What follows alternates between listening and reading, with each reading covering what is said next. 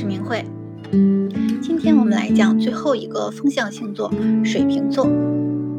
那我们说过，风元素重的是客观世界，它为了是更好的传播，他们习惯把事物概念化，用概念思维来取代真实的感受。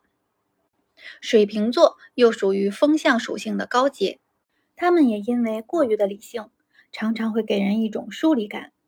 就是有一点冷冰冰。那同时，水瓶座是十二个星座里面最善于标新立异的。同样一个问题，水瓶座的切入点和处理方式往往和大多数人都不一样，所以常常会看作是怪咖、无法理解的人。但是他们自己心里很清楚自己在做什么，而且非常的坚持。对于别人的不理解呢，他们也不是很在乎。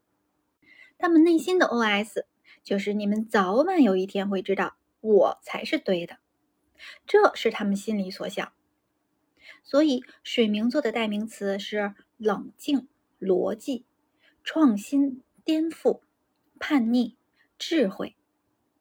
那很多大的科学家都是太阳水瓶座的。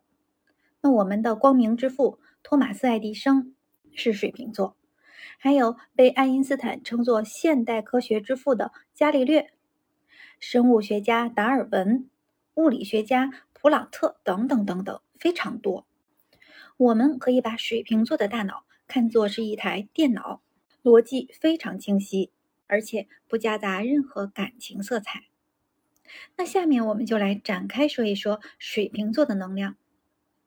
那水瓶座的符号是非常的形象的。它就是由两条波浪线组成，就好像是流动的水，象征着聪明灵活的大脑，源源不断的创新思维。同时呢，也可以把它看作是电波。那凡是跟电子类、高科技相关的，也都属于水瓶座。水瓶座的希腊故事是这样说的：青春女神赫帕是宙斯和赫拉的女儿。一次，他的父亲让他去担任奥林匹斯众神宴席中的招待，并负责倒酒。后来，因为赫帕被赫拉许配给了大力神赫拉克勒斯，所以侍酒的职务呢便一直空缺着。一天，宙斯在天庭游走的时候，看上了一个年轻英俊的特洛伊王子甘尼梅德。他有着一头金色的卷发，如雪洁白的肌肤。唇红齿白，众神们呢也一致同意由他来担任侍酒一职。那宙斯便派使者前去邀请，但甘尼梅的生性爱好自由，浪荡不羁，说什么也不肯答应。宙斯知道后大发雷霆，于是便化身为一只老鹰，亲自将甘尼梅的抓上了奥林匹斯山。那甘尼梅德不得已的情况下。只好勉强担任了侍酒的工作，但是他对故乡、亲人、自由的思念，每天都活在痛苦中。那后来，全能的宙斯对他产生了同情之心，让他在每年的一月到二月能够回到亲人们的身边，和他们团聚。而他用来倒酒的宝瓶呢，也被宙斯升为天空，成为了宝瓶座。好，这就是水瓶座的希腊神话故事。那水瓶座的守护星也有两个，现真中是由天王星来守护水瓶座。那天王代表独立、创新、聪明、才华，还代表变革、打破现有的传统。那古占中呢，是由土星来守护水瓶座。土星所代表的冷漠、坚持、耐力、渴望和淬炼。所以，水瓶座兼具这两个星体的特质，他们既有耐力又刻苦，同时又有打破传统的创新精神，再加上他们注重客观、高度理性的风向特质，所以他们非常适合理科的学习、数理化、科学、创新科技的研究。那再结合水瓶座属阳性。四正呢，处于冬天的中间位置，是固定星座。那这些综合在一起，就是我们看到的水瓶座。那跟他们相处，你能明显的感觉到他的天马行空和标新立异，会发现他的脑回路和别人不太一样。他们呢有自己的一套思维模式和做事准则。那这种模式是怎么形成的呢？那在他们的成长经历和环境中，会把自己认为合理的信息收纳进来。那风向他们看事物的着眼点，首先是客观的，是逻辑。这时候，个人的感受、情绪是可以暂时抽离出去的。比如，一个巨蟹座的孩子，他被热水烫到，他首先感觉到的是火辣辣的疼，接着呢，他会感觉委屈，会哭着让妈妈来安慰他。那在以后，他会记住，水很热的时候不要碰，否则会疼。那这个疼痛感是他取得的成长经验。而一个水瓶座的孩子呢，他首先感觉到的也是疼痛，接着他还会注意到被烫到的地方变红了，哭着喊来妈妈安慰后，他取得的经验是这样的：热水不能碰，洒到皮肤上，皮肤会被烫伤，那么热水便会和身体受伤联系在一起，那这个受伤的概念就会成为他成长的经验。那我这样说，不知道大家能不能体会到这里面的不同？那这些生活中的点点滴滴的思维差异，慢慢的就会形成完全不同的处事态度和做事风格。那水平将这些信息收集进来，按照自己的方式客观的归纳总结，会形成一套自己的处事方式。星盘中一个水平的能量能得到正向发挥的时候，它是独特的，勇于尝试和打破常规的。他们非常具有开创精神，并能把他们的新想法、新点子有耐力的、顽强的进行到底。那如果他们能量受克，他们认为正确的想法就容易受到压制，接着他们便会感到沮丧。为什么没有人懂我？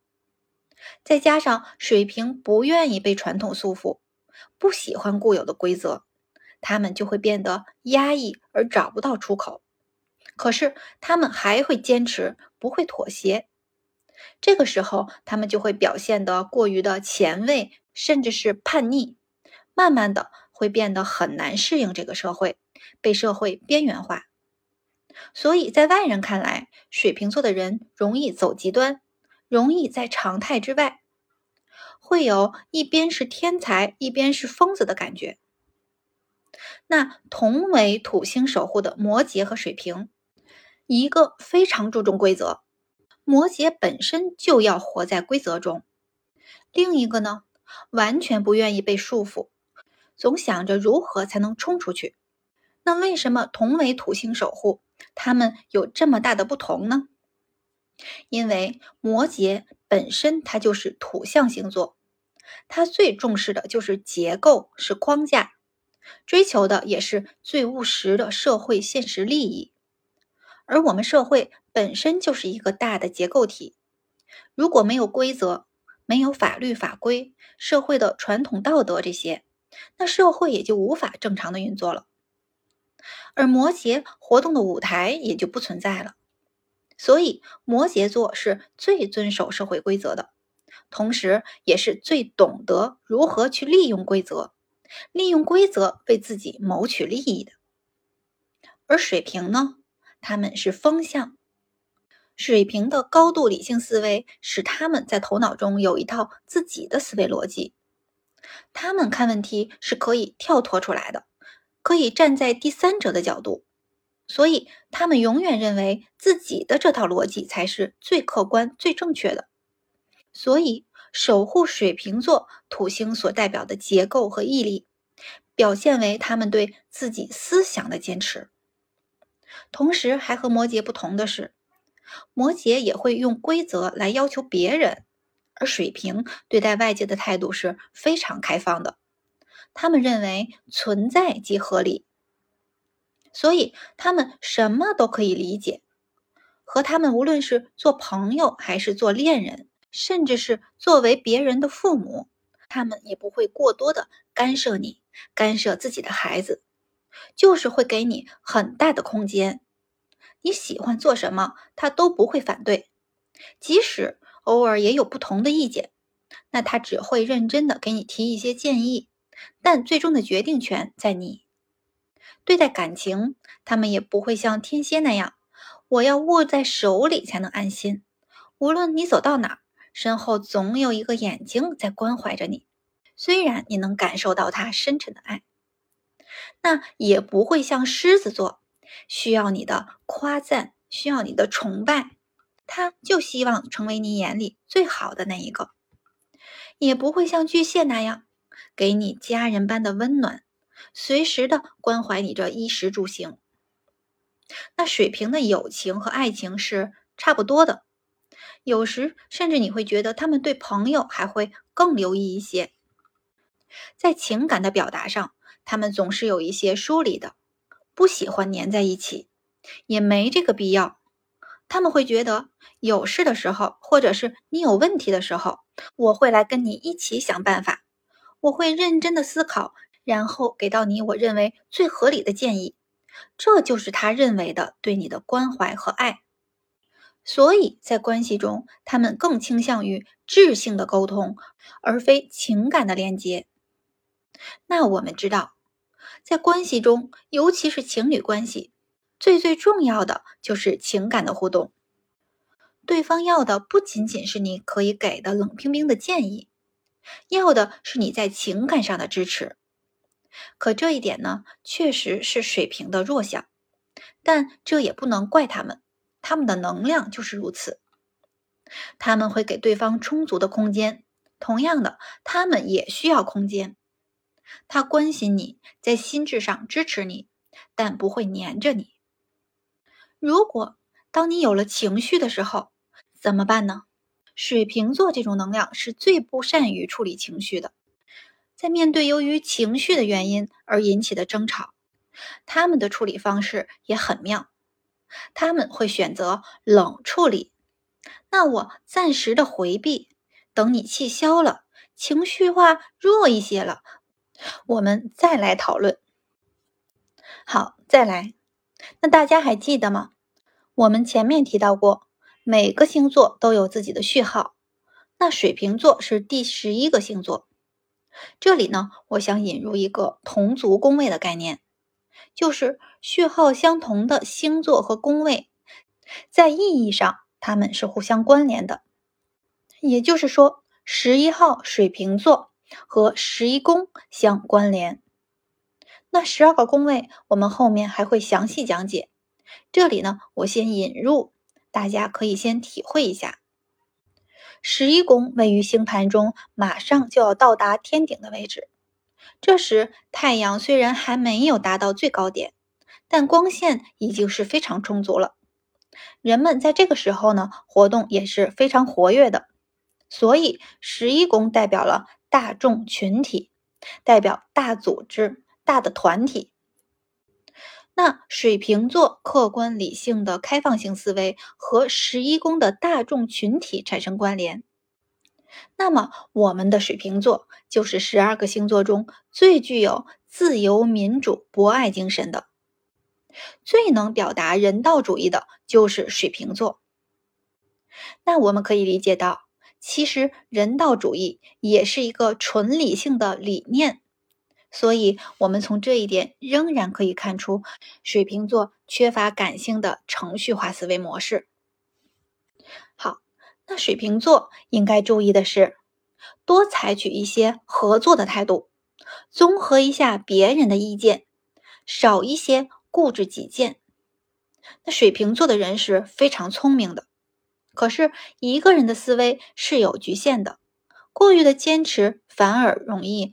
聪明反被聪明误，让自己陷入偏执和极端。还有呢，就是要多一些感性。要知道，人与人之间如果没有了情感互通，人人都那么理性，那跟机器有什么区别呢？在身体方面，水瓶座掌管着我们的脚裸和下半身的血液循环。好，那这就是我们的水瓶座。嗯，那另外我还要强调一点呢，在现占中，天王守护水瓶座没有问题，他们在能量上是契合的。水瓶的创新、变革、不走寻常路、科技，这些呢都是天王的能量。